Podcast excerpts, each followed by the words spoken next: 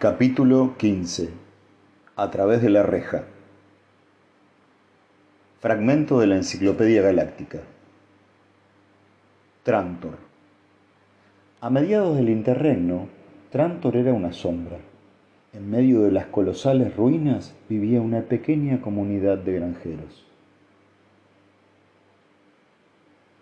No hay nada ni nunca ha habido nada parecido a un bullicioso espaciopuerto de la capital de un populoso planeta. Están los enormes aparatos descansando majestuosamente sobre sus emplazamientos. Si se elige bien el momento, puede contemplarse la impresionante vista del gigante perdiendo altura y posándose en su lugar. O todavía más escalofriante, la salida a ritmo creciente de una burbuja de acero todos los procesos implicados en la maniobra son casi silenciosos. La fuente de energía es el inaudible brotar de las partículas atómicas y su combinación en formaciones más compactas. En términos de área, solo nos hemos referido al 95% del cosmódromo. Kilómetros cuadrados están reservados a los aparatos y a los hombres que los atienden y a los calculadores que atienden a ambos. Solo el 5% del espacio puerto está destinado a la multitud de hombres para quienes es el punto de partida hacia cualquier estrella de la galaxia. Seguro que muy pocos de los anónimos viajeros se detienen a pensar en la red tecnológica que une los caminos del espacio. Tal vez algunos de ellos tiemblen ocasionalmente al pensar en los miles de toneladas representadas por el bólido de acero que parece tan pequeño a cierta distancia. Cabría dentro de lo posible que uno de estos ciclópeos cilindros se desviara del rayo conductor y se estrellara a un kilómetro del punto de aterrizaje, tal vez destrozando el techo de glasita de la inmensa sala de espera, dejando solo un tenue vapor orgánico y algo de fosfato pulverizado como señal del paso de mil hombres. Nunca podía ocurrir, sin embargo, con las medidas de seguridad vigentes y solamente un neurótico podía considerar dicha posibilidad durante más de un segundo. Entonces, ¿qué piensan las multitudes?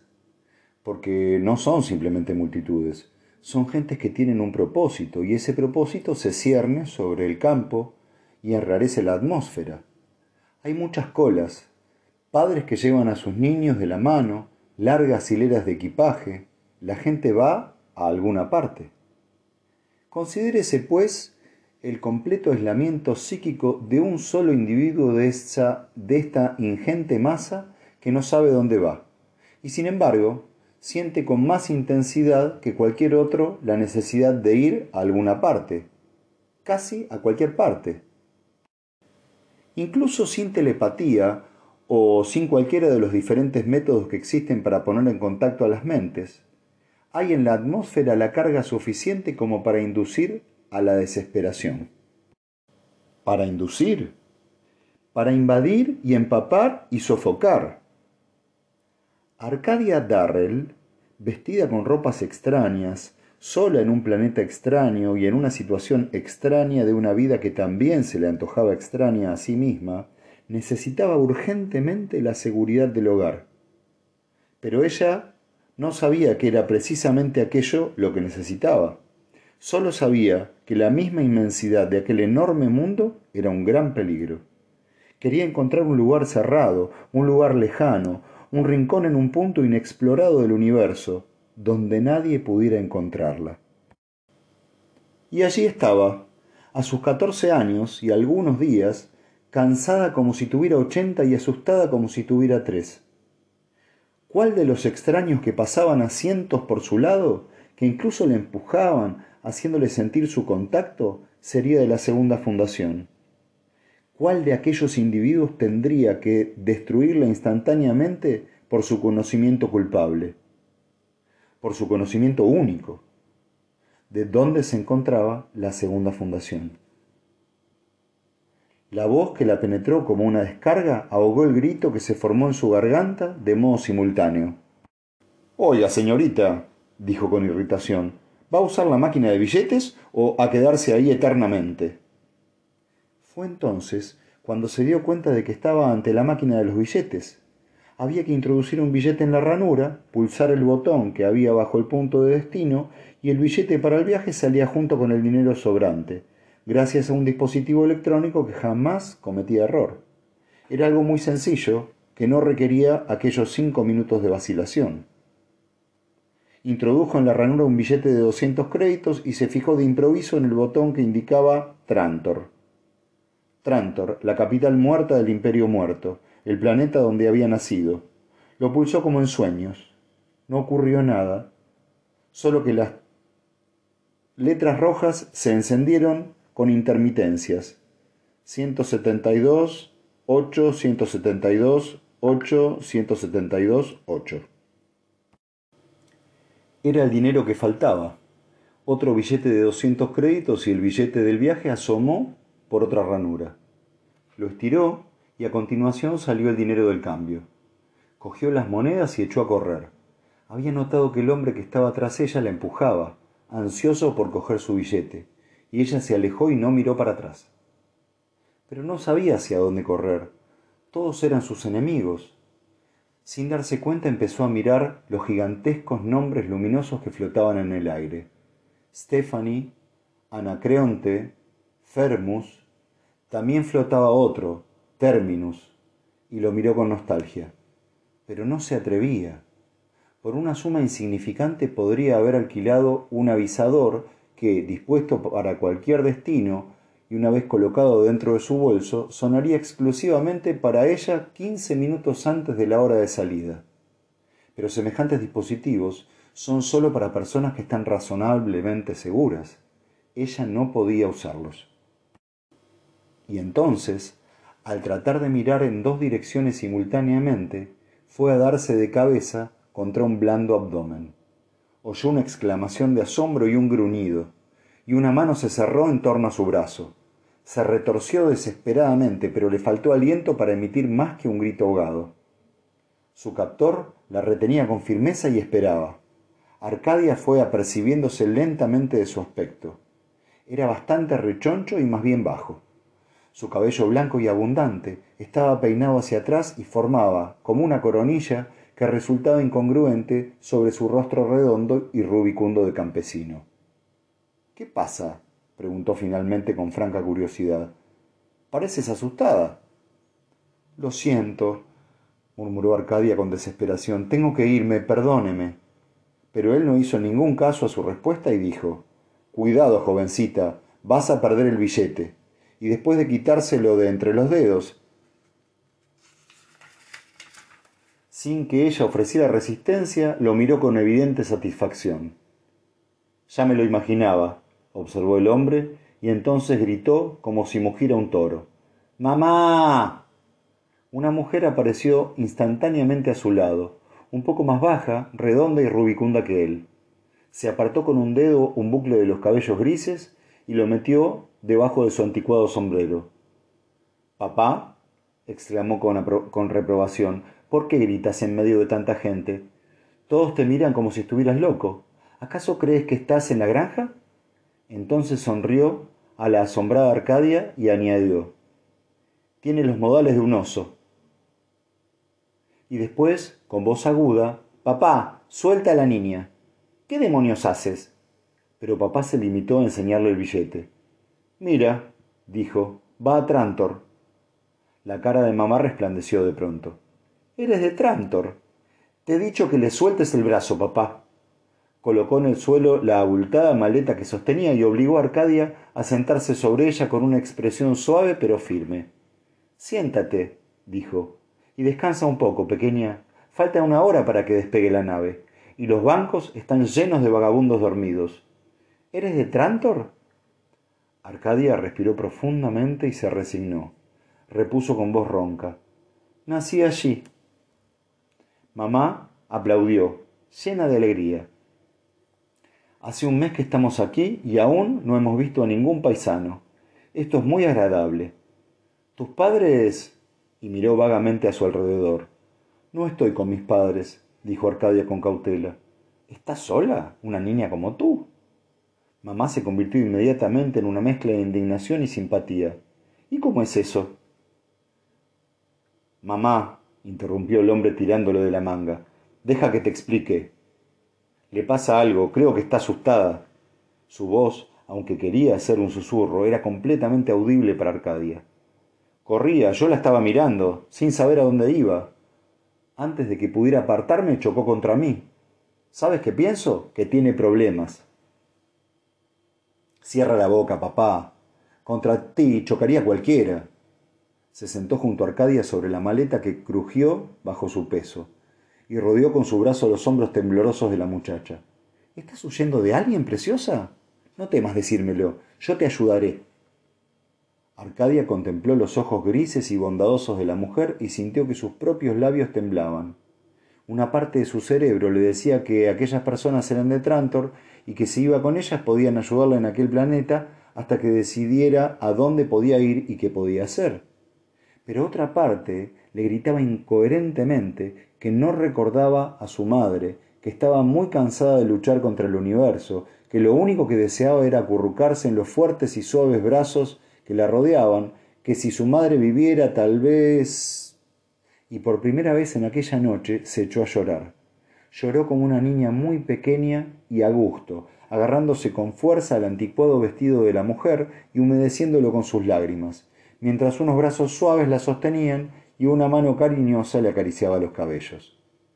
Papá contemplaba desconcertado a las mujeres, buscando en vano un pañuelo que, cuando por fin lo encontró, le fue arrancado de la mano. Mamá le indicó con una furiosa mirada que guardara silencio. El gentío pasaba junto al pequeño grupo con la indiferencia que muestran las muchedumbres en cualquier parte del universo. Estaban realmente solos. Las lágrimas cesaron por fin y Arcadia sonrió débilmente mientras se secaba los ojos enrojecidos con el pañuelo. Bueno, murmuró. Yo. Shh. No hables, le dijo la mamá. Quédate aquí y descansa un ratito. Primero recobra el aliento y luego cuéntanos qué te pasa y nosotros procuraremos arreglarlo todo. Arcadia hizo un esfuerzo para recobrar la serenidad. No podía decirles todo lo ocurrido. No podía decírselo a nadie, pero estaba demasiado cansada para inventar una mentira válida. Murmuró. Ya estoy mejor. Bien, dijo mamá. Ahora cuéntanos por qué huyes. ¿Has hecho algo malo?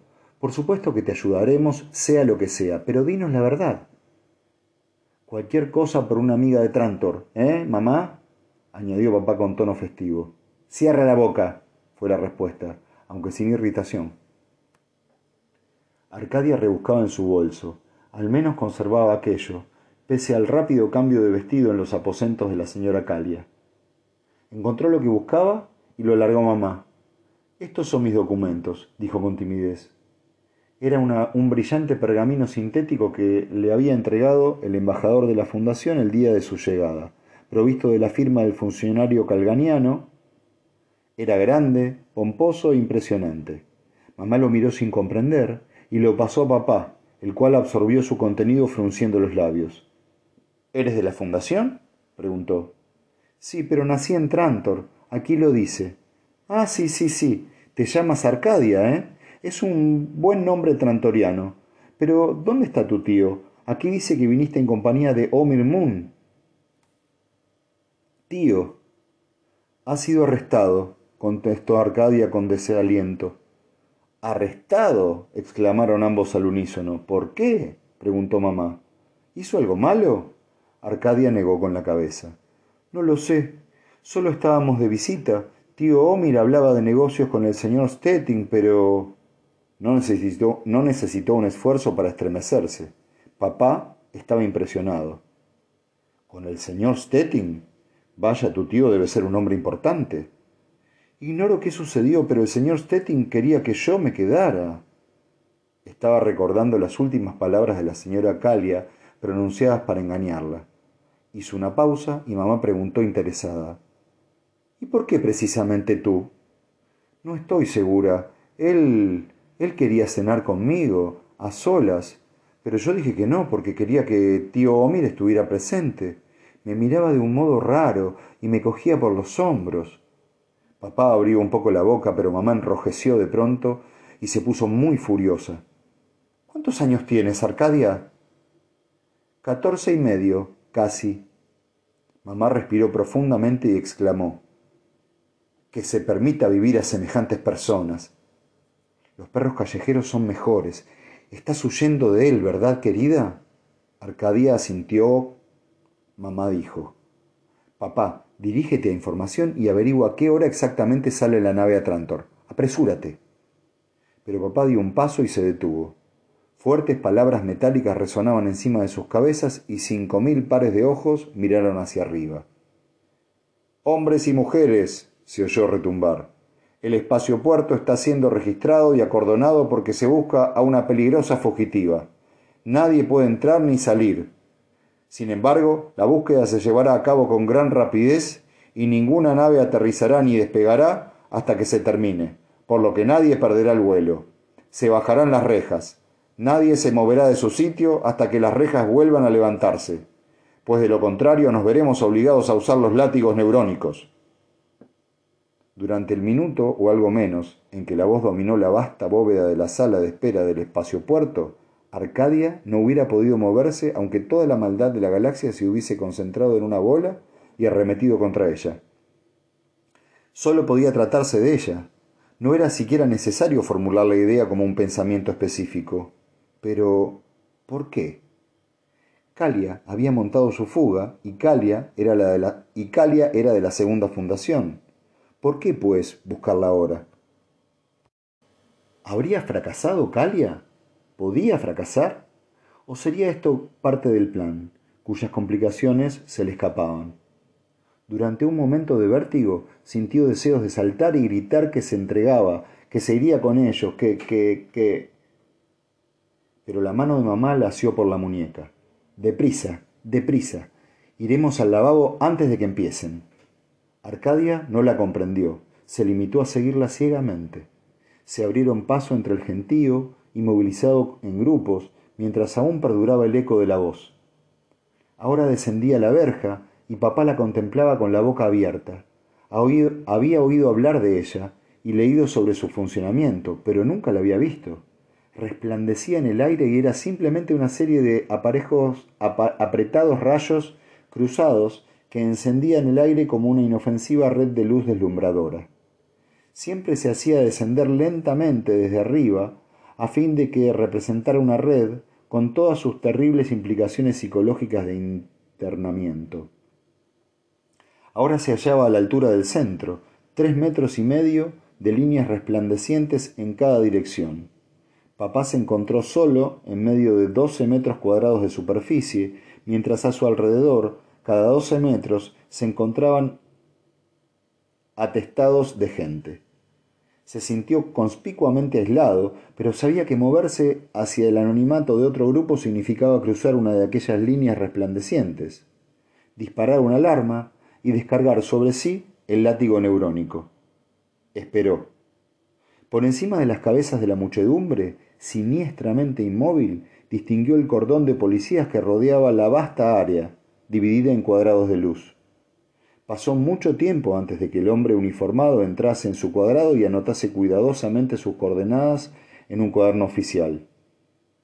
Documentos. Papá se los alargó y el policía los examinó con ojos expertos. Usted es Prim Palver, nativo de Trantor, en visita a Calgan durante un mes, de regreso a Trantor, Conteste sí o no. Sí, sí. ¿Qué le ha traído a Trantor? Soy representante comercial de nuestra cooperativa agrícola. He estado negociando con el Departamento de, Agricultura de Calgan. Mmm. ¿Su mujer va con usted? ¿Dónde está? Sus documentos la mencionan. Sí, señor. Mi esposa está en el... señaló.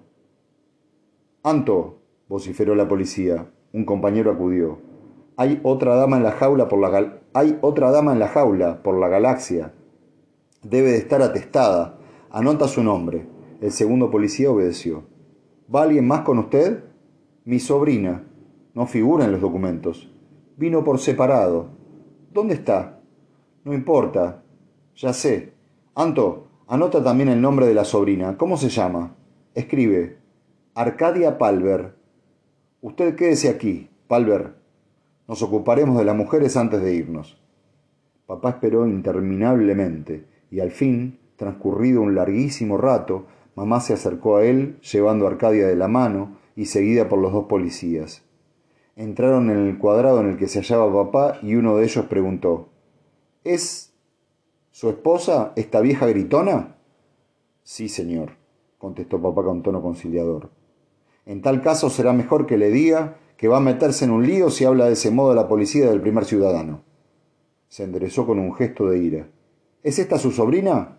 Sí, señor. Quiero ver sus documentos. Mamá, mirando fijamente a su marido, meneó la cabeza. Tras una breve pausa, papá dijo con una débil sonrisa Creo que no puedo complacerle. ¿Qué significa eso? El policía alargó la mano. Entréguemelos. Inmunidad diplomática, dijo papá en voz baja. ¿Qué quiere decir? Ya le he dicho que soy representante comercial de mi cooperativa agrícola. Estoy acreditado ante el gobierno calganiano como un representante extranjero oficial y mis documentos lo prueban. Ya se los he enseñado. Y ahora dejen de molestarme. Durante un momento el policía pareció desconcertado. Tengo que ver sus documentos, son las órdenes. Usted lárguese, interrumpió mamá de improviso. Cuando le necesitemos le llamaremos. Atontado. El policía apretó los labios. No los pierdas de vista, Anto. Voy a buscar al teniente. Rómpase una pierna, le gritó mamá. Alguien se rió, pero enseguida reprimió su impulso. La búsqueda tocaba su fin. El gentío estaba peligrosamente nervioso. Había pasado, habían pasado cuarenta y cinco minutos desde que la verja empezara a descender y aquello era demasiado tiempo para mantener el efecto inicial. El teniente dirige, abría paso apresuradamente, el teniente dirige, abría paso apresuradamente entre la muchedumbre. ¿Es esta la chica? preguntó con desgana. La miró para convencerse de que se ajustaba a la descripción. Todo este trabajo por una niña. ¿Me enseña sus documentos, por favor?